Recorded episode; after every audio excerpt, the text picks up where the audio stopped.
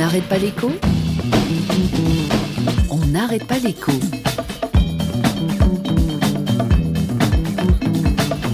Yves Decamp.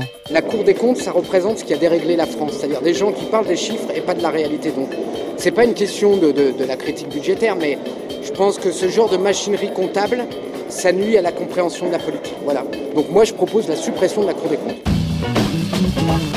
Et eh oui, la voilà la solution quand on a la fièvre. Cassons le thermomètre et tout ira mieux. Nous n'aurons plus à connaître ce qui ne marche pas, ils n'auront plus à réparer. Formidable Quoi l'écotaxe Un gâchis économique et social, souligne la Cour des comptes. Mesure adoptée à la quasi-unanimité en 2009, abandonnée sous la pression des bonnets rouges en octobre 2013, remplacée par une augmentation de la fiscalité sur le gazole.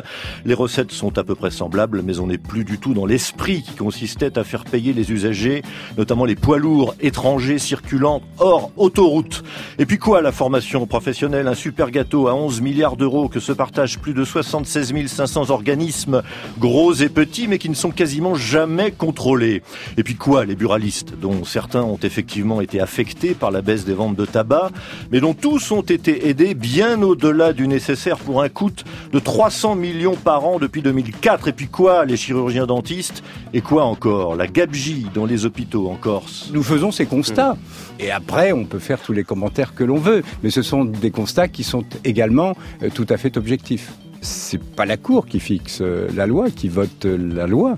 Après, ce sont des décisions qui relèvent des représentants du suffrage universel. Et eh oui, et ça tombe bien puisque c'est l'époque justement où les programmes électoraux fleurissent.